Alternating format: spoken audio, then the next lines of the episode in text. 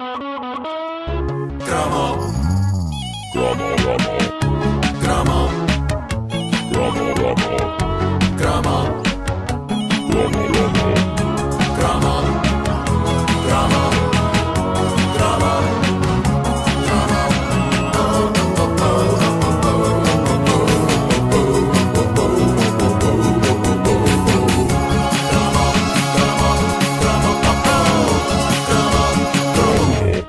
Fazer esta rubrica implica que boa parte das memórias nela contidas sejam analisadas de um ponto de vista urbano e, como tal, haverá certamente coisas que me escapam e que eh, são capazes de falar ao coração das pessoas que cresceram num ambiente mais rural. Acontece que a rede de ouvintes da caderneta de cromos 30 mil e tal. 30, Uh, é, é, feita de. Essa, essa rede é feita de pessoas que vêm dos mais diversos sítios, todas elas usando a página oficial da caderneta no Facebook para contar as suas próprias experiências. E um dos melhores relatos de sempre vem de um ouvinte nosso chamado Nuno Craveiro. Ele diz, e passo a ler: Sou um rapaz do campo e essa vivência mais rural levou a que convivesse com formas diferentes, algumas bastante rudes, de ocupar o muito tempo livre que passava a brincar na rua com os meus amigos. Ora bem, a descrição que o Nuno Craveiro faz é monumental. E das duas, uma. Ou, ou, ou mais ouvintes poderão confirmar se as, as, suas respectivas infâncias rurais foram também assim, ou se o Craveiro e os seus amigos eram um gangue de psicopatas. Eh, psicopatas campestres. Ou seja, coradinhos e, e saudáveis, mas psicopatas. Uh, continuando a ler o que escreve o Nuno Craveiro, diz ele: muitas destas brincadeiras passavam pela manufatura de alguns objetos bélicos nós éramos verdadeiros artesãos de armas de guerra e manuseávamos todo o tipo de ferramentas afiadas para as construir logo desde tenra idade. Pai, eu estava a ler isto e eu já não sabia se estava a ler o relato de um homem trintão do século XXI ou a transcrição de uma crónica do tempo do viriato. Verdadeiros artesãos de armas de guerra. Bom, diz o Nuno Craveiro. Uh, passo a listar algumas das armas que me lembro de ir construindo com os meus amigos, umas mais rudimentares e outras mais complexas e potencialmente letais.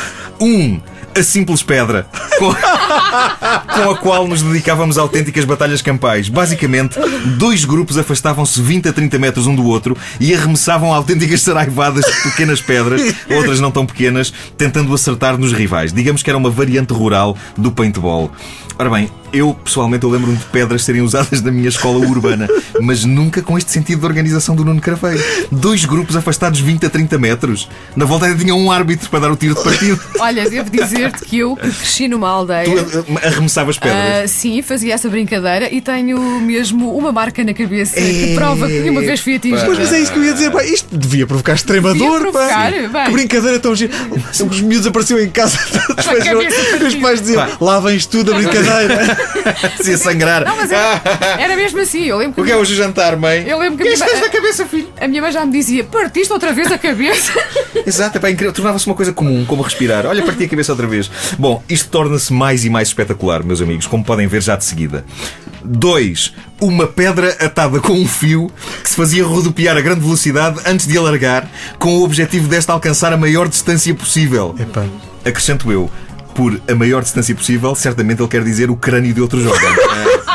Eu nunca sobreviveria a uma infância rural. É, é a conclusão que estou a chegar. Não só porque levava com as pedras atiradas pelos outros, como também porque se eu tentasse fazer isto que ele diz, com a pedra e o fio, antes da pedra voar pelo ar, de certeza que me abria a cabeça. A minha própria cabeça. 3, diz o Nuno Craveiro. 3. A clássica fisga de madeira ou arame com dois tipos de munição: pedra Óbvio, uh, ou grampo de metal. Ai, é grampo de metal! a sério, alguém que me explique se isto era assim em todo o lado no campo.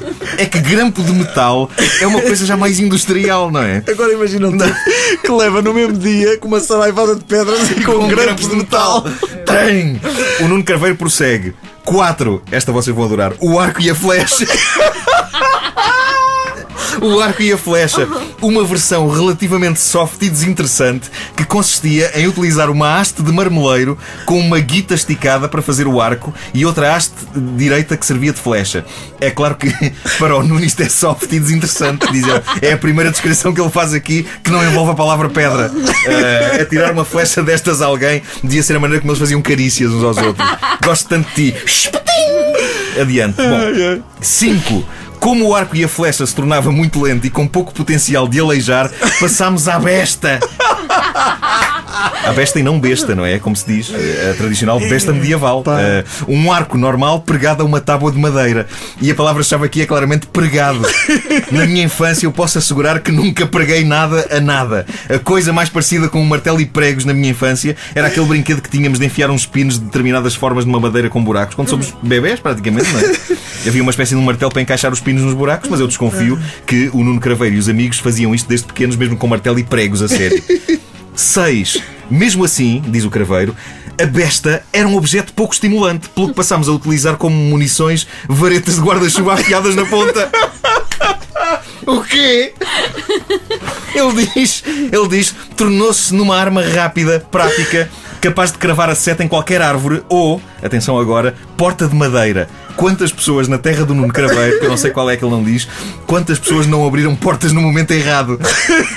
As últimas palavras dessas pessoas antes de serem levadas para o hospital foram: Isto, isto é uma vareta de guarda-chuva afiada na ponta.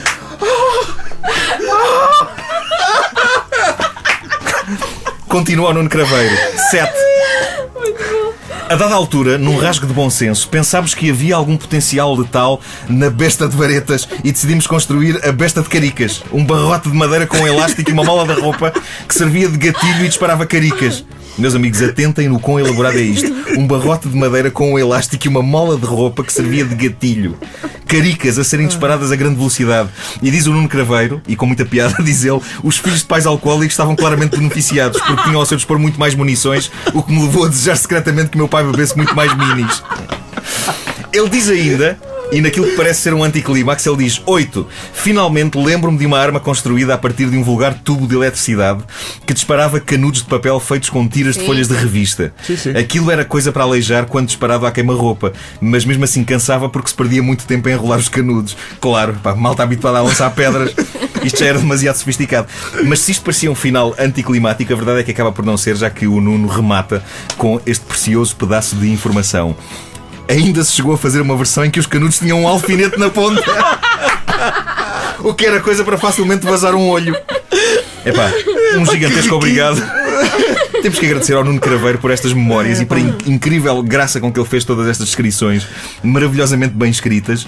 E ele termina dizendo: Pois é, meus amigos, estou aqui, estou vivo, tenho dois braços e duas pernas e não tenho cicatrizes de maior. Para além disso, cresci e, ao contrário do que possam depreender, tornei-me num pacifista. Talvez, mas se um dia Portugal precisar de um Rambo, eu imagino as autoridades a irem buscar o Nuno Craveiro ao Portugal profundo e a convencê-lo a ajudar o país. Está ele a afiar uma vareta. O que o quê? Vamos a isso. Vamos lá resgatar essa malta. Uh, Tragam os grampos.